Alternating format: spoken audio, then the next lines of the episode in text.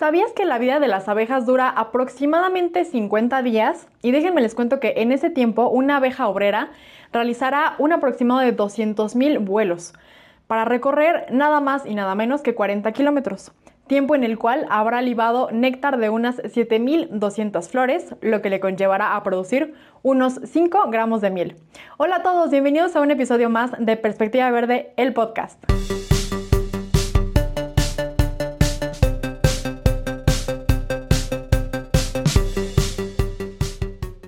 Take a Breath es un proyecto enfocado en el cuidado personal, pero sin olvidar el cuidado ambiental, pues los productos tienen refill y la mayoría de las etiquetas son digitales o bien impresas con tintas vegetales.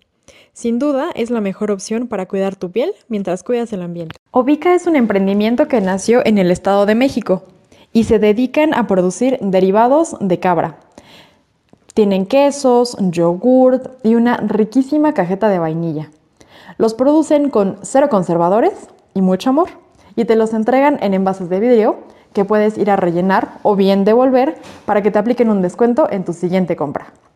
Tienen costos súper accesibles y envíos a toda la Ciudad de México y área metropolitana. Si te han interesado estos proyectos, no dejes de visitar Bazar Ecomadre Tierra, donde se reúnen propuestas similares comprometidas con causas sociales y medioambientales. El día de hoy tenemos a dos invitados que estamos, la verdad, súper entusiasmados por tenerlos aquí en este espacio, eh, porque nos van a hablar sobre un tema pues bien interesante y que también es muy importante que pongamos sobre la mesa y empecemos a conocer más al respecto. El día de hoy pues tenemos a, dos invitados. La primera de, las invitadas es eh, Sigal Galván. Ella, déjenme, les doy esta súper introducción porque tiene un currículum impresionante. Ella es maestra en educación y docencia por la Universidad UTEL que está en asociación con, con Pearson. Y bueno, a lo largo de su carrera, se ha desarrollado como pedagoga de educación básica principalmente. Ha trabajado entonces con niños, con adolescentes, con trastornos específicos en el aprendizaje, tanto en México como en Francia. Y tiene certificaciones por parte de la Universidad de, Cambridge. Y bueno, también ha cursado ahí un par de talleres de innovación educativa del proyecto Cero en la Universidad de Harvard. Y eh, bueno, no conforme con eso, ha realizado proyectos ecopedagógicos con Greenpeace, eh, la, sede en México, con la WWF también en México y con el proyecto Isla Urbana. Y bueno, actualmente es fundadora de Polinizando México y autora de dos libros eh, de educación socioambiental. Y bueno, eh, nuestro otro invitado es Fernando Estrella. Él pues también es un superdefensor del medio ambiente, egresado de la Universidad Autónoma de San Luis Potosí tiene nueve años de experiencia profesional en comunicación institucional, promoción cultural y recaudación de fondos. Y desde 2011 se lanzó a participar en proyectos de concientización sobre la importancia del medio ambiente y la cultura, participando ahí también en la exposición fotográfica Siguiendo las huellas del venado. En 2014 trabajó durante dos años recaudando fondos para la campaña de UNICEF eh, en México a través de eh, Diálogo Latinoamérica en Guadalajara. Así que, bueno, ya les di ahí la, la super intro de estos dos grandes invitados que tenemos eh, con nosotros el día de hoy. Y pues, eh, Sigal, Fernando, muchísimas gracias por darnos su tiempo. Qué gusto que estén aquí con nosotros hoy. No, hombre, pues gracias a, ti y, y, al espacio que nos brindaste para platicar sobre este tema que para nosotros es tan, tan importante. Totalmente. Y bueno, aquí va una pregunta para los dos. Eh, primero empezamos con Sigal porque primero las damas. Em, pero quiero que nos cuenten un poco cómo es que, eh, pues que comenzó este proyecto, ¿no? Eh, desde tu punto de, vista primero, Sigal, y luego que nos compartas, Fer, para que nos den esta, pues esta sinergia de las dos perspectivas, ¿no? De cómo surgió este proyecto, eh, qué los motivó y, y en qué está ahorita, ¿no? Fue a partir de mi acercamiento con la materia de ciencias que me di cuenta que todos los temas que estaba dando los enfocaba a cuidado del medio ambiente. Es decir, eh, si tenía que enseñar el ciclo del agua, pues me enfocaba a cuidemos el agua y fue justo ahí, ¿no? Que, que abordé a Isla Urbana, por ejemplo. Entonces, dentro de esta materia, en cuarto, justamente te enseñan el proceso de polinización, es decir, el proceso por el cual las plantas se reproducen. Y me sorprendió muchísimo porque bien fue un tema que a todos nos enseñaron cuando éramos chiquitos y honestamente yo ya lo tenía súper olvidado.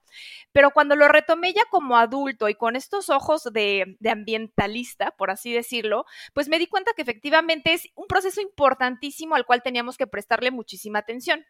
Pero no me quedé ahí, sino que indagué un poco más sobre qué estaba pasando en general con el proceso de polinización, quiénes eran los polinizadores, y me encontré que pues no nada más eran las abejas, ¿no? Que estaban murciélagos, colibríes, polillas, etcétera. Me metí al, mundo de, polinización más a fondo, y bueno, para no hacerte tan, el cuento tan largo, me di cuenta que, que en general a nivel mundial es un tema de urgencia eh, por parte de la, de la ONU, pero que en México está bastante olvidado y que realmente no hay tantas instituciones que estén haciendo algo eh, al respecto. Poco a poco, ¿no? Pero no, no al grado eh, que se necesita. Y fue por ello que me di a la tarea de pues enfocarme, ¿no? Completamente de lleno a pues el tema de polinización, su preservación y demás. Pero fue básicamente porque regresé a los, a los libros de, de, primaria y con este enfoque tan importante fue, fue así.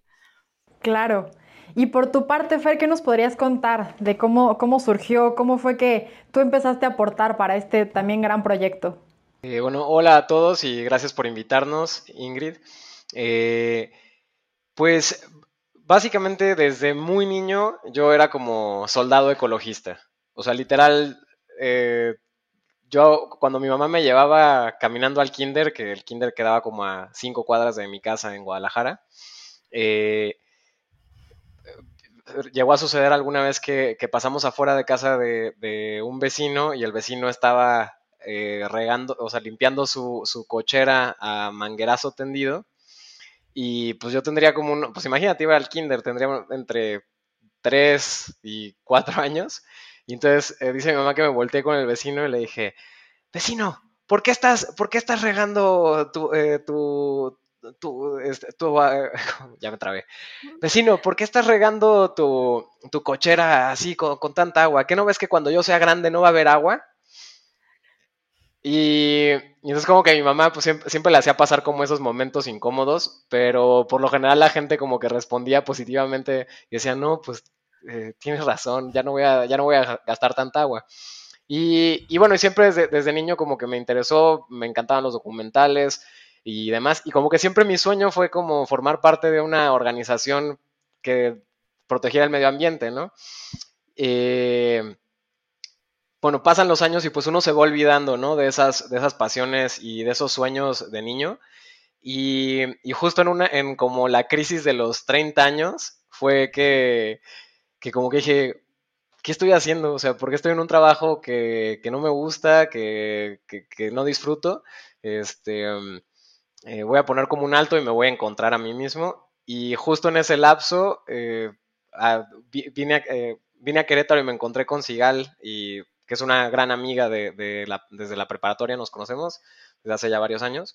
Y, este, y entonces me, empezó a contar acerca de, su proyecto de, Polinizando México, que en ese entonces pues apenas era, un, o sea, era una idea ya muy trabajada por ella este, y, y otra chica. Y, y entonces, pues como que yo les dije, bueno, y ya tienen a alguien que esté apoyándoles con la cuestión de, comunicación. Y me dijo, no, pues no, no tenemos a nadie. Le dije, pues bueno, pues ya lo tienen. y, ya, y entonces fue, fue a raíz de eso, fue esa coincidencia fortuita en, la crisis de los 30, que, que, que, empecé a colaborar con Polinizando México y hoy estamos aquí muy contentos de compartir todo lo que lo que hemos aprendido realmente, porque pues, o sea, no somos expertos, no somos científicos, en, o sea, científicos eh, de la polinización o biólogos y demás, sino, o sea, Sigales eh, tiene su profesión como, como pedagoga y demás, y yo como comunicólogo, pero, pero tal cual haber estudiado eh, biología o, mm, no sé, educación ambiental, este, energías renovables, etcétera, pues más bien fue como una pasión de toda la vida y, de qué podíamos hacer nosotros este, por nuestro lado para cambiar las cosas en nuestro país, ¿no? Piensa globalmente, actúa localmente, fue una de las frases que más me impactó en, el momento en el que la, descubrí. Eh, piensa globalmente, actúa localmente, entonces fue, fue eso, ¿no? Encontrar eh, cómo, incidir en, nuestra, en nuestro lugar donde vivimos. Totalmente. Me encanta lo que nos comparten porque aquí como que hay eh, en ambos casos esa historia como de reencuentro con su niño interior eh, y, justo fue como retomar eso y hacerlo renacer y bueno, hacerlo reencarnar en, un proyecto como este, ¿no? Tan importante, eh, que bueno, es algo que ustedes ya tenían, ¿no? Pero que estaba justo ahí un poco arrumbado. Eh, pero bueno, es, muy lindo esto que comentan y ahí ya nos damos cuenta también, pues del amor que tiene este proyecto, de lo mucho que se ha también fortalecido, ¿no? A lo largo de este tiempo. Pues ya llevan un rato con, con esta labor. Y pues ahora sí vámonos un poquito más de lleno a lo que ustedes ya muy bien conocen, ¿no? Em, porque ahí también ya me contaron desde cuándo comenzó esta, esta, pues, como esta cosquillita de ustedes por hacer algo más, ¿no? Eh, creo que en esa frase que nos comentas, Fernando, lo resumes muy bien. Ustedes estaban viendo el panorama global, o sea, viendo la situación actual que tenemos respecto a no solamente la polinización, ¿no? o sea, en general varios temas medioambientales y decidieron tomar acciones y bueno, aquí está el, excelente resultado de ello. Entonces, pues ya que se han metido tantos años a investigar y a conocer y a difundir también sobre todo sobre la polinización, eh, cuéntenos un poco eh, ¿qué, es, qué es un polinizador, ¿no? No sé ahí, Sigal, si nos quieras compartir. Un poco por ahí unas pistas, Sigal, de que no solamente las abejas son polinizadores. Entonces, ahora sí que amplíanos el panorama de qué es un polinizador, ¿no? Pues claro, con mucho gusto. Pero antes de decirte qué es un polinizador, tengo que explicarte qué es polinización. Entonces, como lo mencioné anteriormente, básicamente es el proceso mediante el cual las plantas se reproducen. Y aquí nos vamos a ir un poquito a algunos tecnicismos que intentaré simplificar. Es decir, y lo, y lo pasaré a, humanos, ¿no? Para que exista un, pueda reproducirse los humanos, necesitamos la parte femenina, es decir, la célula femenina, que es el óvulo, y que ésta se fecunde con la célula masculina, que es el espermatozoide, ¿correcto? Así es. Entonces, en el caso de las plantas es muy similar. Es decir, la planta tiene una parte femenina y una parte masculina. La parte femenina es el, el ovario que dentro de él tiene óvulos al igual que en los humanos. Y en la parte masculina es el polen. El polen es la célula masculina de la planta, es el equivalente al espermatozoide. Entonces, cuando el polen se junta con el óvulo, se fecunda y el bebé, por así decirlo, de las plantas es la semilla. ¿No? Tú al plantar esta semilla es lo que va a dar pie a que crezca la planta, de lo contrario, pues no podría haber más ejemplares. Entonces aquí la, la pregunta o la pieza fundamental es, ¿cómo le hacemos para que el polen pase de una planta a otra, ¿no? Nosotros como humanos pues podemos ir y ligar con quien nos gustó y etcétera, etcétera, así como la mayoría de los animales, ¿no? Pero las plantas, y siempre lo, decimos a manera de, de, chiste o lo ridiculizamos, pues las plantas no se pueden mover. Entonces, ¿qué sucede? Que necesitan de un tercero que se encargue de llevar el polen de una planta a otra. Ahora, dando un paso atrás, hace muchos, muchos millones de años no existía un proceso tan específico como la polinización con, con animales. Es decir, antes se muchas plantas, los pinos, por ejemplo, se polinizan con el viento con el agua, pero esta es una polinización no tan efectiva porque pues simplemente el polen vuela, pero no necesariamente cae dentro de la planta. Entonces, hay menos probabilidad, ¿no? De que lo, de que lo fecunde. Sí, muchísimas menos probabilidades. Entonces, la naturaleza, a través de millones de años de evolución, justo logró eh, pues tener estos agentes que son estos aliados de las plantas que incluso no eh, anatómicamente están diseñados por así decirlo para eh, pues introducirse en la planta y llevar el polen de una a otra entonces son parte fundamental. Sin polinizadores, pues no existiría este proceso de reproducción de plantas. Eh, pues hablando un poquito más en, datos, es el 90% de las plantas con flor dependen de agentes polinizadores. Eh, y entre ellos existen abejas, como bien lo dijiste, abejorros, murciélagos son importantísimos, mariposas, polillas, colibríes, eh, em, hormigas, escarabajos, vaya, hay muchos, pero nosotros nos enfocamos en estos primeros que mencioné. Sí, espero que haya quedado claro. no sé, Fernando, si me faltó algo. ¿Algo más que nos quieras compartir, Fer? No, eh, creo que está bastante completo en ese sentido. Es que es muy chistoso, porque a veces cuando preguntamos, bueno, ¿y qué es polinizar? ¿Qué es polinización? de verdad que nos han sorprendido diciéndonos que es cuando las abejas vuelan y tiran miel, por ejemplo, o la producción de miel. Y se quedan en eso, pero no recuerdan que efectivamente es el proceso mediante el cual el polen se, se, lleva de una planta a otra y eso es fundamental, es decir, porque normalmente, o sea, le preguntas a la gente, bueno, ¿y cómo se reproducen las plantas? Y normalmente no tienen una idea tan clara o ni siquiera lo, lo piensan, pero cuando tú les dices, es que dependen de animales para que se reproduzcan, entonces ahí es donde empieza esta conciencia sobre la importancia de los mismos, ¿no? Puedo agregar algo más. Dale. Adelante. dale, dale. Y, y, justamente en este sentido, eh, por eso es que son tan importantes. Y, y generalmente eh, no hacemos esa asociación porque hace tantos años que, que, que, nos platicaron acerca de este, de este proceso biológico que se nos olvida que la mayor parte de las cosas que comemos dependen de, ese, de justo ese proceso. Entonces, 8 de cada 10 alimentos que se comen en México dependen de la polinización por algún tipo de agente polinizador. Entonces, 8 de cada 10 cosas que comemos. Y justo ese es como un poquito nuestro gancho porque también a los dos nos encanta la comida y nos encanta la cultura mexicana. Y, y, entonces, pues, o sea, te imaginas un México sin, sin aguacates, sin café, sin chile, sin, por ejemplo, ahora que estamos sin tacos, eh, ahora que estamos por celebrar el Día de Muertos, o sea, imagínate un México sin, pan de muerto, sin, sin tequila, sin cempasúchil. Todos estos eh, eh, alimentos, en mayor o menor medida, dependen directa o indirectamente de la acción de los polinizadores. Simplemente la cifra que comentas, ¿no? O sea, 8 de cada 10. Se me hace que Whiskas se las copia a ustedes, ¿no? A los polinizadores. Oye, son un montón, 8 cada 10. O sea. No había hecho la asociación con Whiskas. Pues, y de, de, hecho es el 88, entonces 88%, entonces casi que 90, ¿no? O sea, porque a nivel mundial es 7 de, de 10. Pero México, pues casi 9. O sea, realmente es muy importante este proceso dentro de nuestro país. Por la, la, diversidad que tiene México, ¿no? O sea, es, es, inherente, pues, la diversidad a la relación que tenemos con los polinizadores, ¿no? O lo que, sí, lo que depende de ellos.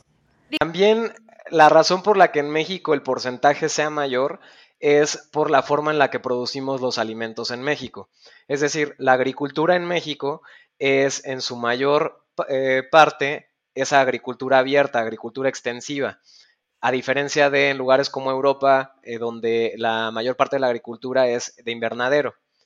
También utilizan mucho a los polinizadores, pero en el caso, en el caso de México, el servicio de polinización es algo que prácticamente es un, eh, es un negocio que, le, que regalan todas estas especies a los agricultores. Entonces, por eso tiene un impacto también muy importante a nivel económico el transitar de la agricultura abierta a la agricultura de invernadero, porque entonces en los invernaderos tú tienes que, comprar a esos polinizadores e introducirlos en tu invernadero. Y es, un, proceso mucho más controlado. En cambio, aquí en México, eh, los, las mayores especies polinizadoras son los, los, polinizadores silvestres, ¿no? O sea, no tanto, no tanto la abeja que conocemos, eh, casi todos, que es la abeja, la apis melífera, este, que es la abeja tradicional que vemos en todos los diagramas, que de las franjas naranjas y negras.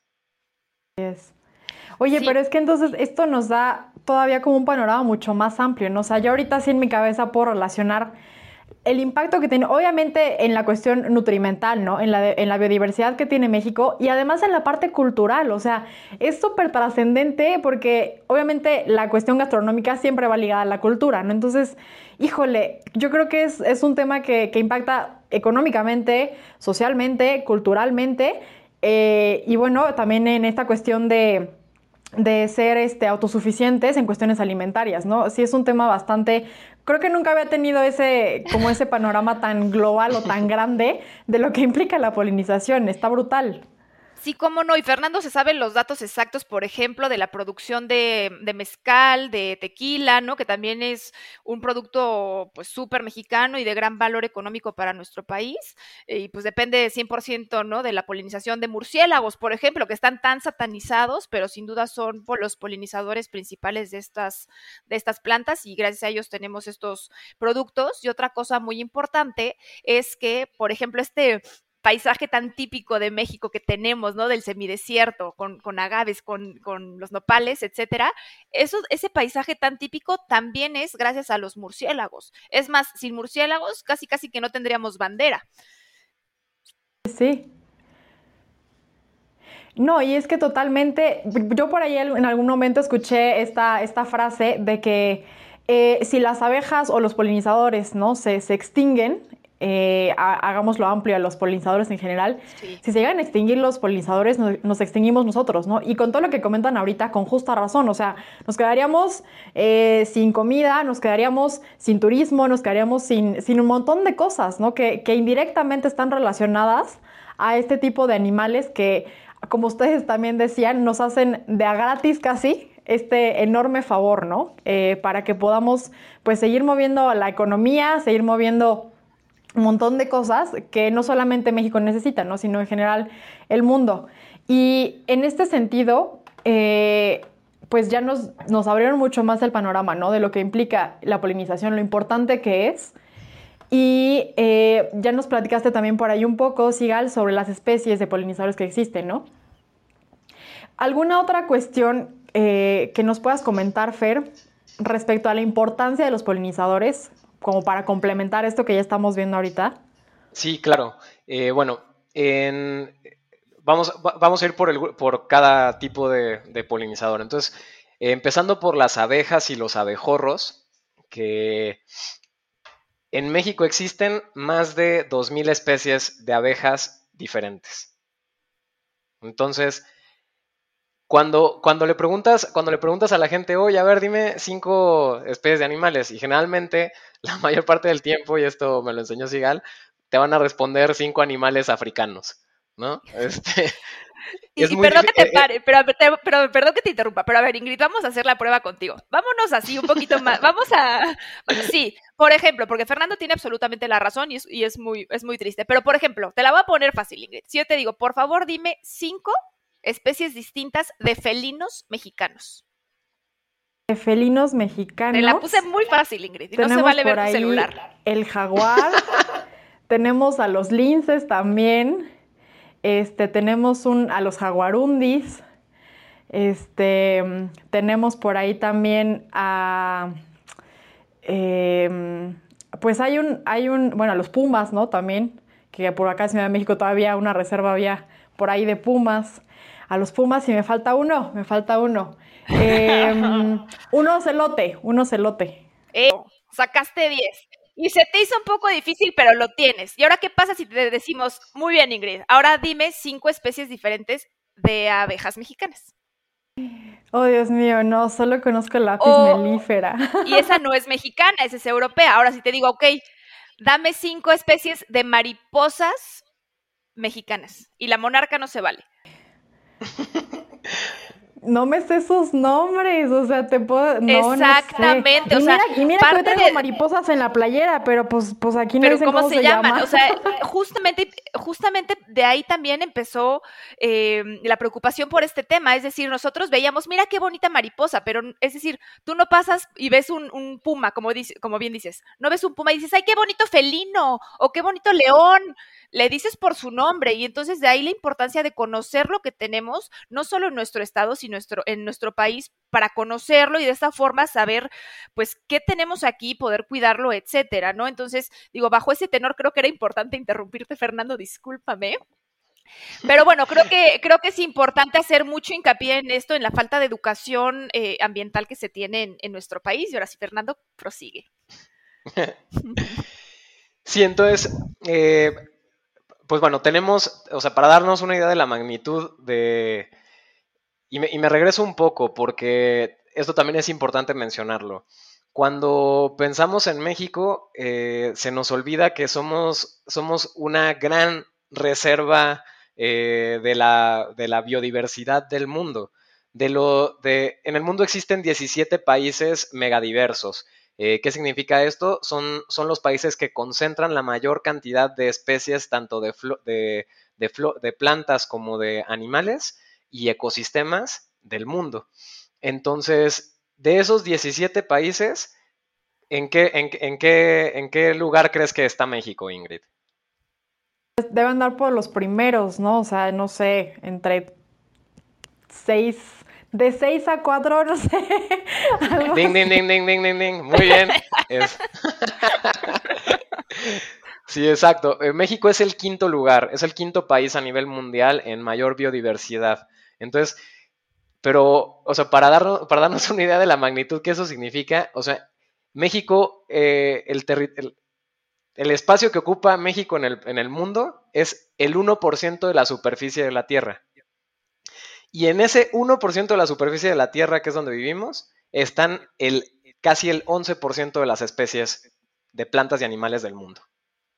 Entonces, es muy importante que todos los mexicanos sepamos esto porque por eso es tan, eh, tan, problemático, por eso, por eso es, tanta la preocupación de los ambientalistas en nuestro país sobre la destrucción del hábitat en México, sobre la deforestación. También tenemos el, no muy honroso eh, quinto lugar a nivel mundial en deforestación.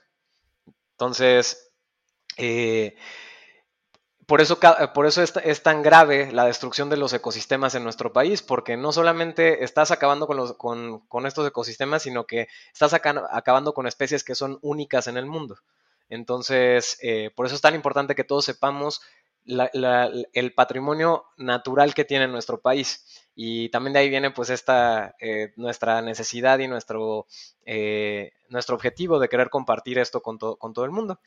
Y bueno, ya yéndonos de lleno con los polinizadores, regresando directo, pues México también es el tercer, es el, tercer lugar a nivel mundial en producción de miel. Y, eh, pero tristemente en los últimos cinco años, la producción de miel se ha visto reducida casi en un 50%. ¿Por qué? Pues por, eh, esto, todo, eh, por el cambio climático, por la deforestación y por el por el uso, el uso indiscriminado de pesticidas eh, tanto en la agricultura como en, como en, las ciudades, ¿no? Que pues, los pesticidas no distinguen entre insectos buenos o insectos malos. Entonces, mm, eh, después, bueno, tenemos al, eh, ese, fue, ese es en el caso de las abejas y los abejorros. Luego nos vamos con las mariposas, que en mariposas también tenemos gran diversidad en México. Ah, bueno, me faltó decirles algunos ejemplos de, abejas. Dejaste con la duda que, que no más la que dije ni siquiera era, entonces, por favor, sí, al menos unas. ok, entonces, eh, bueno, especies de abejas mexicanas. Eh, tenemos a la, una de las más importantes y, más, y que últimamente está tomando como mucha importancia a nivel nacional, son las abejas meliponas. Eh, la abeja melipona eh, eh, mexicana es una abeja que existía desde tiempos, desde, desde antes de que pisaran los, seres humanos este, estas tierras, y justo eran las abejas con las que tanto los aztecas como los mayas desarrollaron la, apicultura antes de, de, la conquista. Es cuando, entonces, esta abeja tiene la particularidad de que no tiene aguijón, eh, es una abeja, son, abejas que no tienen aguijón y eh, eh, son como hormigas, ellas muerden. Y bueno, y dentro de las, o sea, dentro de las, la subespecie que viene siendo las abejas meliponas, hay todavía variedades de abejas meliponas. Entonces, por ejemplo, hay abejas meliponas que son solitarias y hay, hay abejas este, meliponas que viven en colmenas. Y entonces, este, pues bueno, esa es, una de las especies. También tenemos a la, abeja de los cactus, que es una abeja del desierto, que también es una abeja solitaria, y eh, el abejorro mexicano, el abejorro mexicano, que es el, típico abejorro que vemos que tiene como, que es negro con, un, con una manchita amarilla y manchas naranjas. Es esa es otro, otra especie de abeja abejorro que tenemos en México. Y eh, si bien no es una especie eh, nativa, es importante porque uno de nuestros platillos más emblemáticos depende de ella. Es la abeja cortadora de ojo, de, perdón, la abeja cortadora de hojas, que es la que eh, poliniza la alfalfa. Y, la, y pues, ¿quién se alimenta de la alfalfa? Pues del ganado. ¿Y qué sacamos del ganado? Pues la carne. ¿Y qué hacemos con la carne? Tacos. tacos. Entonces, es en el caso de las abejas, ¿no? Eh, en el caso de las mariposas, pues también tenemos eh, varias, muchas especies. De hecho, un dato muy curioso es que eh, tan solo en Querétaro existen más especies de mariposas que en todo Canadá, en todo el país.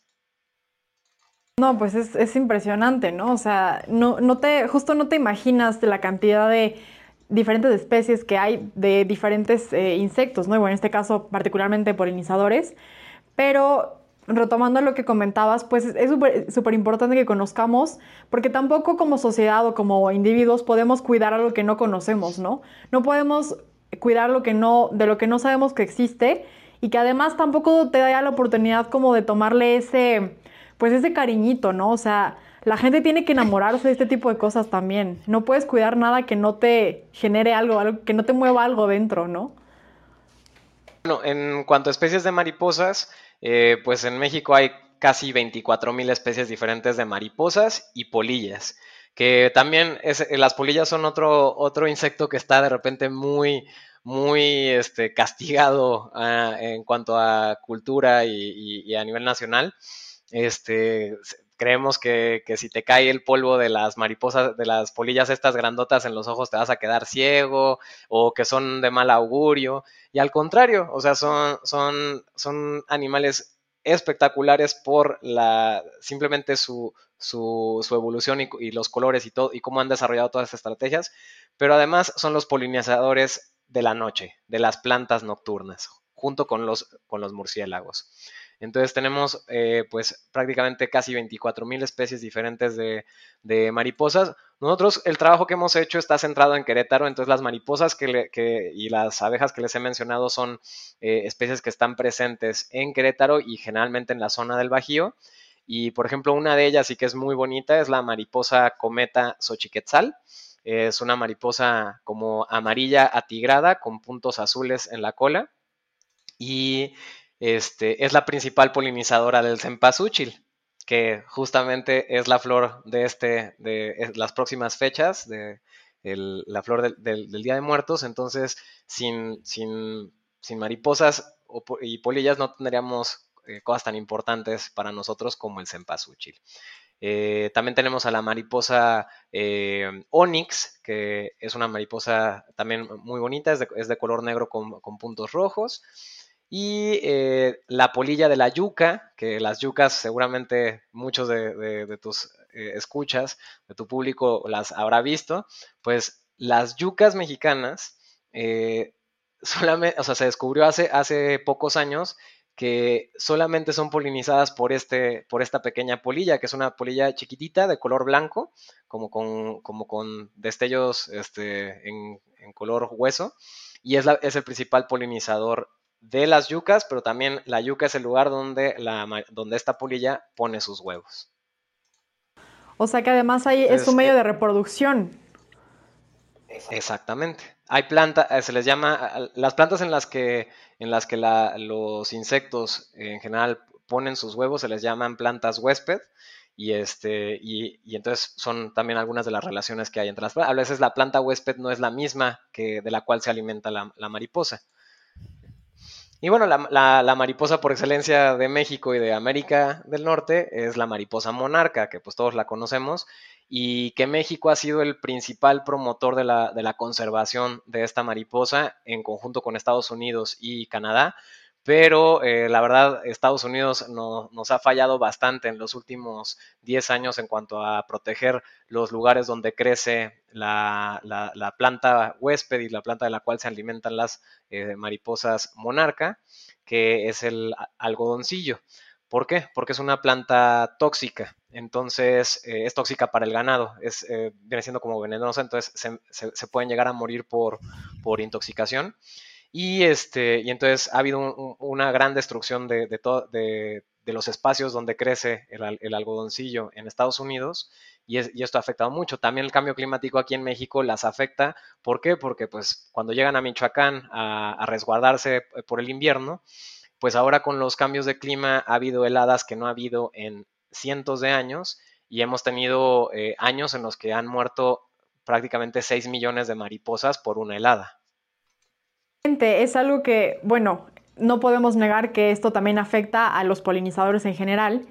Pero eh, retomando un poco lo que nos comentaste ahorita sobre esta, eh, bueno, las plantas huésped y como este lugar también donde se reproducen los mismos polinizadores, ¿Qué nos puedes comentar, Sigal, sobre esta eh, pues interrelación, ¿no? A final de cuentas todo siempre está interrelacionado, pero en particular creo que con esto que comentan, los polinizadores, perdón, tienen una relación súper estrecha y como un ciclo eh, pues que se puede volver o virtuoso o vicioso, ¿no? Porque si uno se ve afectado, merma eh, sí o sí al otro. Entonces, ¿qué nos puedes comentar, Sigal, respecto a esta interacción tan estrecha que mantienen las plantas?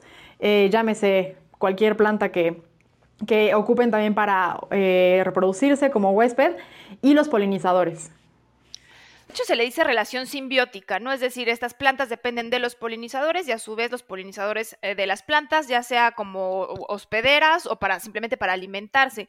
Y, y, qué bueno que tocas este tema porque justamente a eso queremos nosotros enfocar nuestro, nuestro proyecto. Es decir, para empezar, queremos platicarte qué es polinizar, que entiendas la importancia de y que conozcas estos polinizadores.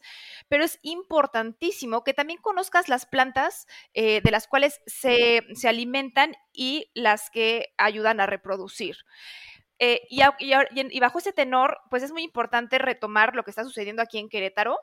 Eh, Querétaro es uno de los estados con mayor crecimiento del, del, país y justamente ha habido muchísima deforestación. Están construyendo mucho y esto evidentemente pues se refleja en, altos índices de deforestación. Sin embargo, nos encontramos con una, una problemática. Del 100% de las plantas que se encuentran dentro de un predio para construcción, por ley nada más les piden a los constructores que rescaten y reubiquen el 15%. Eso quiere decir que al 85% restante les pasan la máquina. Entonces, lo que nosotros estamos buscando, y qué bueno que tenemos estos espacios para compartir esta información, es lo siguiente. Es decir, si ya tenemos pocos espacios dentro de nuestros condominios, escuelas, em, unidades deportivas o simplemente en áreas verdes dentro de la ciudad, lo que nosotros pedimos a gritos es que por favor pongamos plantas nativas de la región, no nada más para preservar nuestra paleta vegetal, sino también para alimentar a estos animales que genuinamente se están muriendo de hambre y de sed.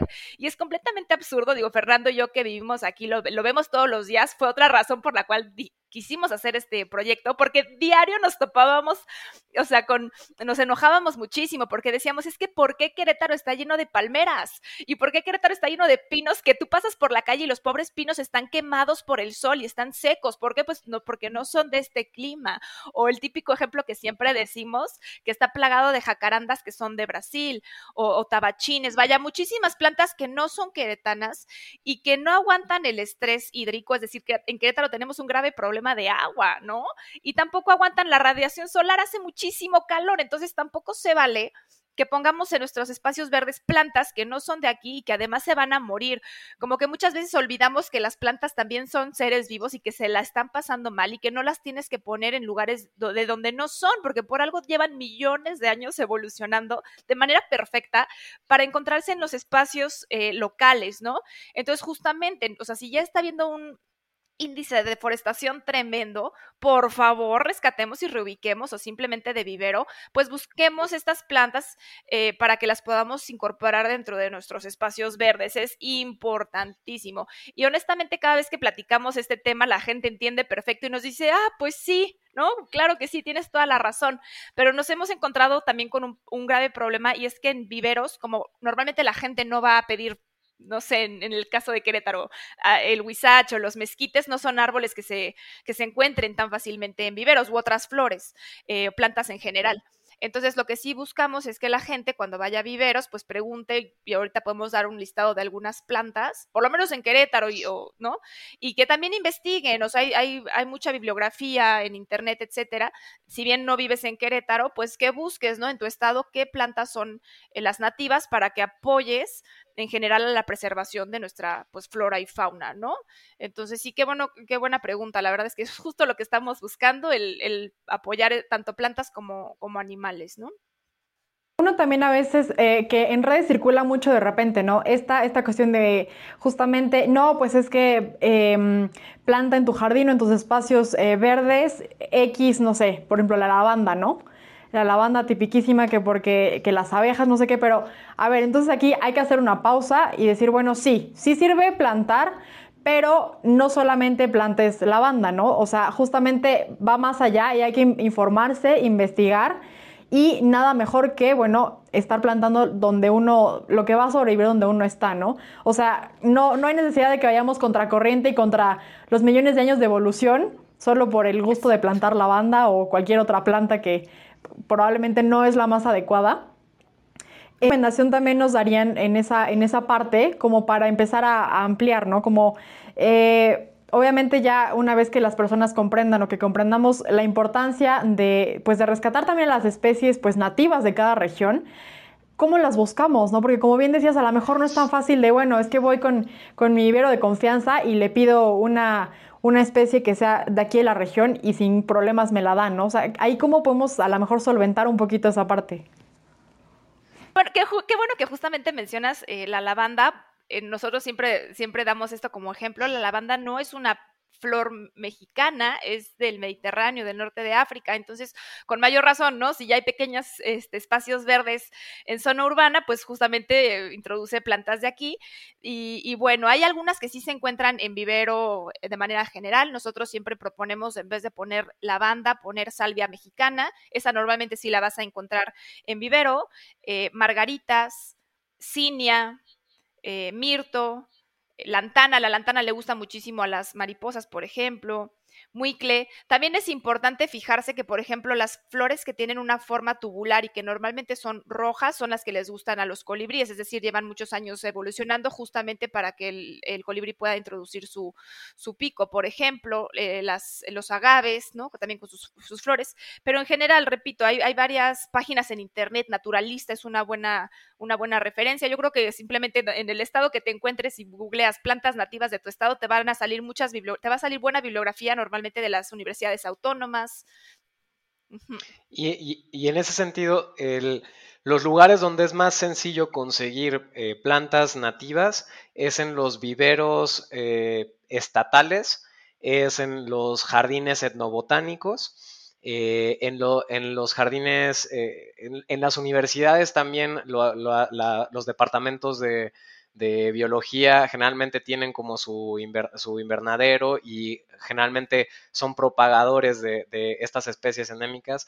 También, por ejemplo, a través de los, de los viveros del ejército, hay, hay, muchos viveros del ejército nacional.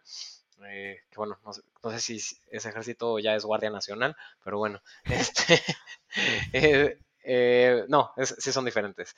entonces, el, el, ejército tiene varios viveros también en diferentes estados. Em, y, bueno, en, en, nuestra, en, nuestras redes sociales, si son de Querétaro y del Bajío, pueden encontrar muchas publicaciones respecto a, las plantas nativas que pueden, que pueden eh, pues, plantar en su jardín, ¿no? Y en el caso de la Ciudad de México, eh, el trabajo de María del Coro Arismendi, ella tiene varios, eh, muchas publicaciones acerca de cómo hacer jardines de polinizadores y tienen un proyecto ahí con la UNAM de jardines de polinizadores en la Ciudad de México. Entonces, ella ya tiene mucho trabajo avanzado en ese tema de, por ejemplo, plantas para colibríes y que generalmente, eh, casi siempre, tanto las plantas de colibríes como de mariposas, se le sirven a ambos. Hay, hay casos muy especiales en los que no, pero en general muchas de las plantas nativas de nuestro, de nuestro país, eh, de ellas se alimentan una gran variedad de, polinizadores. Y sabes qué, ah, voy a, voy a, tocar un tema importante. Sí, sí es eh, primordial que se haga una investigación previa. Como bien dijiste, no se trata de plantar por plantar. Creo que estamos en un momento crucial eh, en, el momento de la humanidad, en la vida de la humanidad, donde sí tenemos que tomar decisiones informadas y sobre todo cuando hablamos de, plantas, es decir, es muy conocido el que introduzcamos flora exótica, así se le dice, flora que no es de aquí, que incluso puede ser eh, perjudicial, son más propensas a plagas, mm, igual y requieren más agua, no alimentan, etcétera. Pero, pero voy a hacer un comentario y qué bueno que tenemos este espacio. Justamente eh, por parte del Fondo Mundial para la Naturaleza, la persona que se encarga del monitoreo de la monarca, porque pasa por Guanajuato, Querétaro, Estado de México, nos pidió que por favor en Querétaro, la gente que nos escuche, que por favor no planten algodoncillo. Por favor, no, esa flor aquí no la planten por favor, porque están detectando que las mariposas que pasan por Querétaro están, justamente como lo, mencionó, lo, mencionó Fernando, están intoxicadas. Entonces, repito, igual a veces, yo siempre digo que a veces las mejores intenciones tienen los peores resultados y como que dijimos, ay, sí, monarca con, con algodoncillo y justamente no, hay que tomar eh, decisiones informadas. Eh, en el caso, o sea, ¿qué pueden plantar en lugar de, algodoncillo? Pueden plantar lantanas. La lantana le gusta mucho a las mariposas monarca y se alimentan de ella y no tienen altos niveles de toxicidad. Entonces, eh, en lugar de plantar algodoncillo, podemos plantar lantanas y la lantana la puedes conseguir en sus diferentes colores increíbles en la mayoría de los, de los viveros, tanto comerciales como, como este, públicos es, es la siguiente. Y justamente en esta época, por lo menos en Querétaro, eh, hay una explosión de girasoles mexicanos en, en como espacios eh, pues silvestres, por así decirlo. Y no, o sea, pues ¿no? En, terrenos baldíos, o sea, que, que, donde crecen las plantas.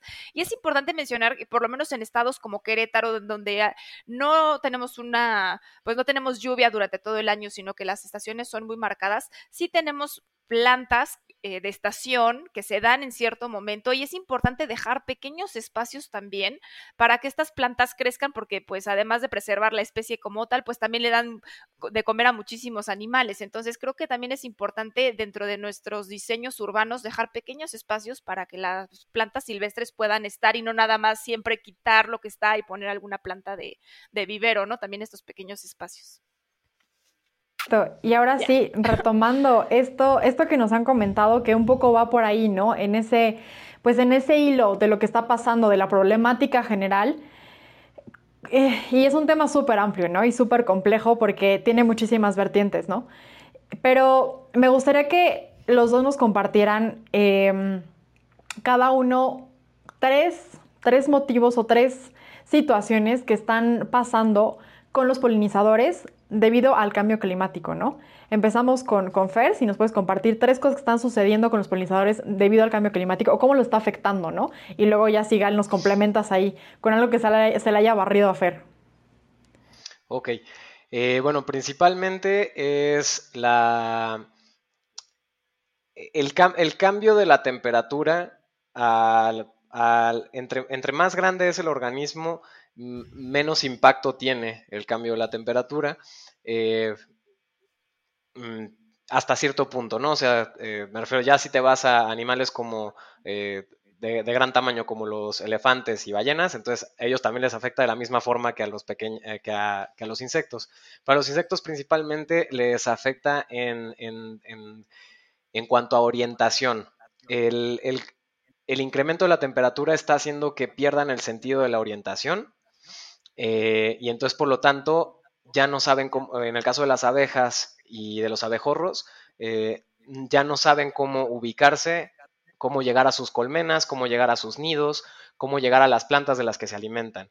Y en, segundo sentido, pues este, este cambio de las, de las temperaturas del planeta también afecta el crecimiento de las plantas. Entonces, de las plantas de las que se alimentan empiezan a crecer más tarde, entonces los ciclos, los ciclos de vida de los, de los insectos se ven severamente afectados. Y en, pues ahorita son esos dos, se me ocurre eh, específicamente de cambio climático, ahí sí me puedes ayudar con, con otros más, Sigal.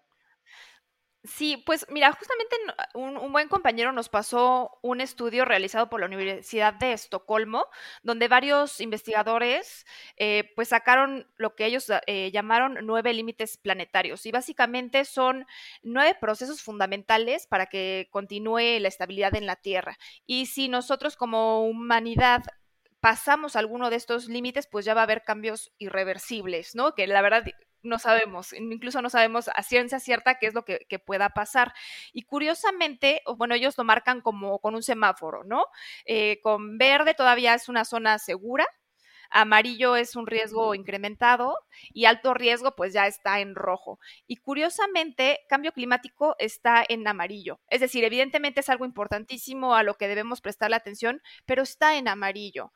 Y la que está, hay dos en rojo, pero la que nos compete a nosotros que está así de ya a punto de no, de, no, de no, poder hacer nada al respecto es eh, integridad biológica, la biodiversidad. Y ese es nuestro tema principalmente. Entonces, sí, evidentemente cambio climático es importantísimo, pero la pérdida de biodiversidad evidentemente está afectando muchísimo a los polinizadores si nos enfocamos, por ejemplo, en las plantas, como lo bien lo decimos. Si estamos terminando con las plantas de las cuales se alimentan y que son su resguardo, pues esto tiene un impacto pues inmediato, ¿no? En, la preservación de los mismos, no tienen alimento, no tienen resguardo, literal se están muriendo de hambre y de sed. Entonces yo creo que la deforestación sin duda está afectando de manera directa a los polinizadores.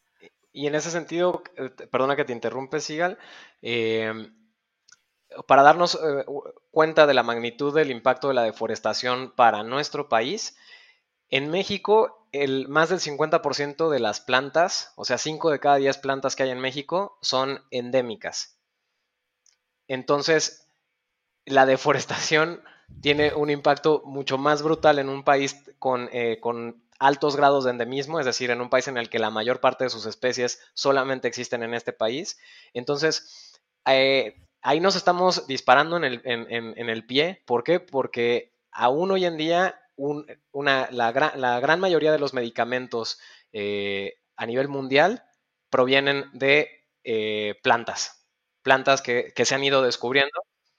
Entonces, este, eso es algo también que afecta muchísimo. Y en nuestro país, eh, básicamente, cada seis segundos se destruye un área natural del tamaño de un campo de fútbol profesional. Es decir, uno, dos, tres, cuatro, 5, 6. Acaban de destruir un campo de fútbol en este momento en un área, en un área silvestre de nuestro país. Que es súper impactante. ¿Cómo, ¿Cómo tenemos la capacidad como sociedad, como humanos, de destruir algo que ha tardado miles de millones de años y de montón de cosas para pues estar ahí y para brindar ese tipo de, pues, de biodiversidad, no tanto en flora como en fauna, y que se esté extinguiendo tan, tan pronto y que justamente como nos comentaba Sigal, tenemos ya esa como esa pues alerta, ¿no? Creo que es, es el semáforo que, deberíamos estar más pendientes, ¿no? Además del de la pandemia, pero, pero creo que este es el semáforo, ¿sabes? Es como, este es el semáforo en realidad. Sí, cómo no. Y, y, respecto a lo que dice Fernando, al inicio lo mencionábamos, si bien México es el quinto país con mayor biodiversidad en el mundo, también ocupa el quinto lugar con mayor biodiversidad en plantas y al su vez el quinto lugar a nivel mundial en deforestación. Entonces es completamente eh, absurdo. Entonces, repito, agradecemos mucho este tipo de espacios en nuestras redes sociales. Fernando, que es el experto, normalmente publica qué tipo de plantas puedes eh, poner, por lo menos en, en, Querétaro, y como lo hemos mencionado, pues buscar bibliografía, métete a internet, o sea, investiga. Pero lo que nosotros, además de ello, quisimos hacer fue un programa de educación socioambiental eh, donde hicimos un libro, un libro justamente de polinizadores de Querétaro, eh, donde hablamos de los polinizadores y de las plantas nativas, de las plantas nativas. Y también hicimos, justamente hicimos un juego de, de lotería para que vayas ubicando, para que no te pase así, Ingrid, que tú ya puedas decir, ah, puedo decirte tantos agaves o cactáceas o abejas, abejorros, etcétera. Hicimos un juego de lotería también como con el ímpetu de rescatar, pues, juegos tradicionales, ahora que los niños se la, pasan pegada en el iPad. Y también hicimos un juego de memoria, pero justo... Eh, haciendo énfasis en la relación simbiótica que existe entre plantas y animales, es decir, no te sacas el par diciendo, ah, choconostle es choconostle, sino pues el choconostle necesita de tal, ¿no? O, como lo que decía Fer, ¿no? O sea, la, palma pita necesita de la, de la polilla de la yuca y viceversa. Si esta se extingue, probablemente esta también y viceversa. Entonces, bueno, buscamos una manera un poco más lúdica y, divertida, fácil de, retomar este tema que es tan importante y la intención pues es llevarla a la mayor cantidad de, de gente posible para que justamente tomen estas decisiones informadas y que conozcan lo que tenemos, esta riqueza pues de biodiversidad tan tremenda, ¿no? Una explosión de biodiversidad que tenemos la fortuna de tener en nuestro país, pero también esta tremenda responsabilidad de cuidarla. Me parece excelente todo esto que nos acabas de compartir. La verdad es que creo que es una forma muy buena de acercarse al público, ¿no? Y de dar a conocer. Pero obviamente no, no es todo lo que podemos hacer al respecto, ¿no? Entonces, aunado a esto que ya nos, que ya nos platicaste, Sigal, como, em, como personas comunes y corrientes, como todos, ¿Qué podemos hacer, además de jugar lotería y de jugar memoria de, eh, de, estas bellísimas ilustraciones que hicieron y de, de, leernos tu libro también? ¿Qué podemos hacer como personas y como, bueno, como acciones individuales y como sociedad también en general para ayudar a los polinizadores? ¿Qué nos podrían decir al respecto? Para eh, las abejas, pues es tanto, bueno, para todos los polinizadores en general, es que en tu jardín en tu, en tu escuela, en tu negocio, en tu empresa, eh, en cualquier lugar que puedas, en, las áreas públicas de tu ciudad, de tu pueblo, de tu estado, eh, promuevas el uso de plantas nativas, de plantas de la región. Es en general para todos los polinizadores.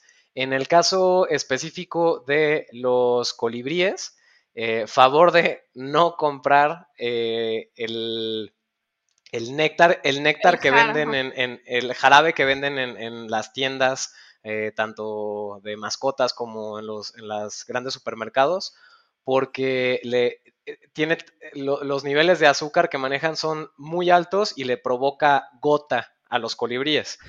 ¿Y qué le, y y qué le pasa a un colibrí que tiene gota? No se puede mover. Entonces no puede volar, se cae y se vuelve una presa fácil. En el caso de los murciélagos, principalmente dejar de tenerles miedo porque solamente tres de las 1100 especies que hay de murciélagos en el mundo, solo tres se alimentan de sangre. Y, no están en México. Entonces. Humano tampoco, dices y no, no exacto, ¿no?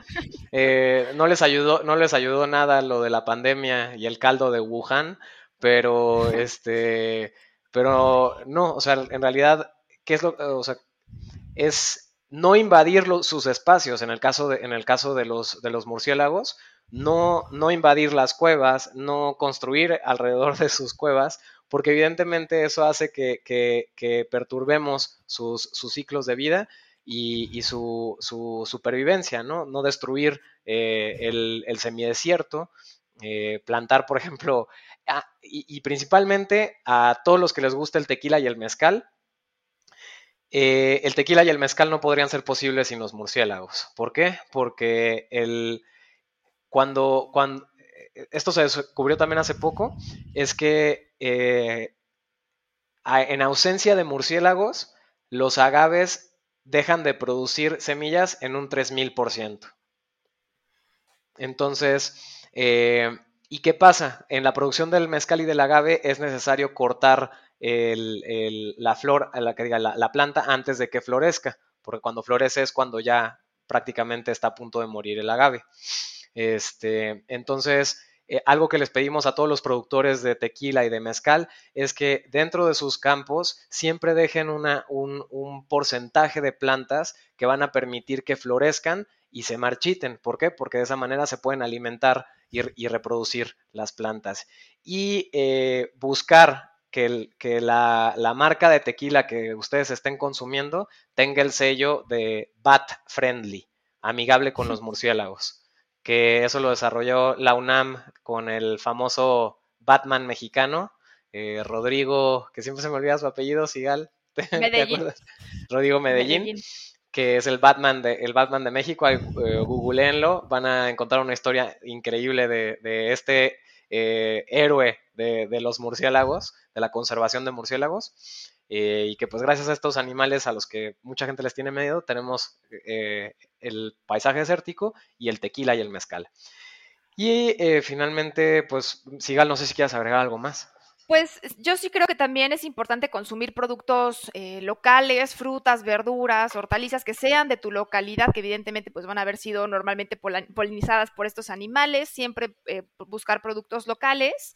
Y bueno, eh, si estás en la Ciudad de México, yo creo que sería importante así como ciudadanos sí empezar a promover distintas políticas públicas, como les comentaba, o sea, este porcentaje, por ejemplo, de plantas que se tienen que rescatar y rubicar es a nivel federal, o sea, aunque nosotros en Querétaro queramos hacer algo distinto y aumentar el porcentaje, no podemos porque es a nivel federal. Entonces, ¿qué, sí, qué podemos hacer como ciudadanos? Pues acercarnos a nuestros diputados, recaudar firmas, qué sé yo, o sea, armar un broncononón para buscar que, que se cambien estos porcentajes que honestamente pues no son nada favorables o buscar la manera, ¿no? Quizás el 15% se queda en tu predio, pero pues bueno, buscar que el otro 5% se pueda, ah, porque eso es ilegal también, nosotros pedimos, ¿no? Nos acercamos con la secretaría y, y, y pedimos, bueno, si ya se van a tirar X ejemplares, porque ya les van a pasar la máquina, hay forma que X porcentaje no lo puedan dar a nosotros y nosotros rescatar y rubicar en escuelas, en parques y demás, y eso no se puede, eso es ilegal. Entonces, creo que es importante. Es, tráfico, se le llama, se le, se le, considera tráfico de especies. Tú necesitas tener un, un, certificado de la Profepa, de la Semarnat, para hacer todos estos, estos, estas cosas, ¿no? Entonces yo creo que sí hay algunos huequitos ahí en la ley donde nosotros como ciudadanos y, y, y, mexicanos preocupados por nuestra biodiversidad, sin duda tenemos todo el derecho de acercarnos eh, a gobierno y exigir estos cambios. Entonces yo creo que como ciudadanía sin duda es algo importante que podemos y debemos hacer. También es muy importante en ese sentido de, de los temas legales, el, reordenamiento urbano, los límites que se les debe, que, o sea, por ejemplo, eh, algo que se podría hacer es que a todas las constructoras se les podría eh, o sea, como que por, por, reglamento tuvieran que utilizar un porcentaje eh, mucho más alto de, de, plantas nativas que de plantas exóticas para sus diseños de paisaje. Que, que, la, que las áreas verdes de, de, las ciudades, de los pueblos, eh, se, se, reforesten o se, se diseñen con plantas nativas y esto simplemente se logra pues eh, promoviéndolo a nivel local, estatal y nacional en, en, cada uno de sus niveles de gobierno, ¿no? Totalmente, pues yo creo que sí hay muchas acciones que se pueden ir llevando a cabo, ¿no? Para impulsar, ¿no? Obviamente no van a ser cambios que, que quizás van a avanzar tan pronto, pero ya nos pusieron sobre la mesa varias posibilidades que podemos empezar a tomar y empezar a apropiarnos y, y ver realmente la importancia, ¿no? De, del tema de la polinización y lo preocupante que es, ¿no? O sea, dimensionar la trascendencia que tiene un tema como la polinización, yo creo que ya desde ahí eh, ya es como una, una, semilla que está plantada y puede empezar a, a cuestionarse más cosas, ¿no? En lo personal quedan eh, muchas... Olvi olvi perdón, sí. olvidé mencionar ya por, por, último algo también muy importante, que es la regulación de los pesticidas. Eh, afortun afortunadamente hace, hace poco eh, el gobierno de México eh, decidió eh, prohibir el uso del glifosato, que es uno de los pesticidas más dañinos para, para el medio ambiente y para los polinizadores. Eh, pero por su uso tan extendido en México, eh, el glifosato se ha dejado de utilizar en, en, muchas partes del mundo porque es tóxico no solamente para los seres humanos, sino para todo el mundo, para el, medio ambiente y para, para los animales. Eh, pero por su alto grado de uso en, en, México, se le se dio un, un, se dio un tiempo para poder transitar del glifosato a otras opciones que creo que son, son de aquí a cinco años, que ya va a estar completamente prohibido el uso del glifosato, pero hay otros, hay otros 14 este, pesticidas que, que, de igual forma son, son cancerígenos, son nocivos para la salud de todos, los, de todos los seres de este planeta y para los suelos. Entonces, este, eh, regular, o sea, que presionar a nuestra, como decía Sigal, a diputados, senadores, presidentes municipales, cabildos, eh, para que se deje de, se prohíba el uso de estas sustancias eh, químicas en la agricultura. Acabas de tocar un tema que también hay eh, yo creo que podríamos adentrarnos muchísimo, ¿no? Y de, de, cómo es que afecta esto no solamente a los polinizadores, sino a nivel, pues, ecosistemas incluso, ¿no? Entonces, en lo personal, y ya nos contará también por ahí nuestro público ¿Qué, ¿Qué, dudas le han surgido? Si se quedaron con ganas de escuchar y de conocer más, que seguramente sí, porque es un tema súper vasto, ¿no? Por ejemplo, no, no, hablamos más de las polillas o más de algún polinizador en particular. Sí, Entonces, los colibríes, sí. Los claro. colibríes, ¿no? O sea, todos esos animales tan bellos y tan importantes que, bueno, forman parte de este proceso.